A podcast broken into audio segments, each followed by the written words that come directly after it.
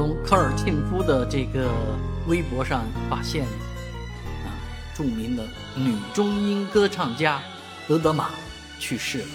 这个名字特别的容易让人记住啊，德德玛啊，像马蹄这个机机声的那个哈，德德德德德德啊，德德玛啊，但是呢，她的歌声更美啊，所以我从小就很喜欢听德德玛唱的那一首啊，美丽的草原，我的家。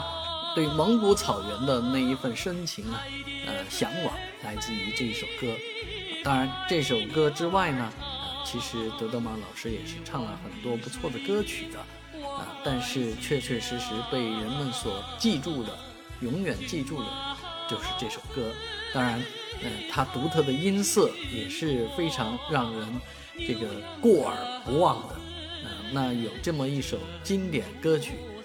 当然是让每一个人都非常呃留念的啊。不过好声音不在啊，在中国呢，其实最最缺乏比较好的女中音、女低音啊。那这样的歌手啊，很难出一个啊。那我们也期待着未来呢，能够听到更美的天籁之声。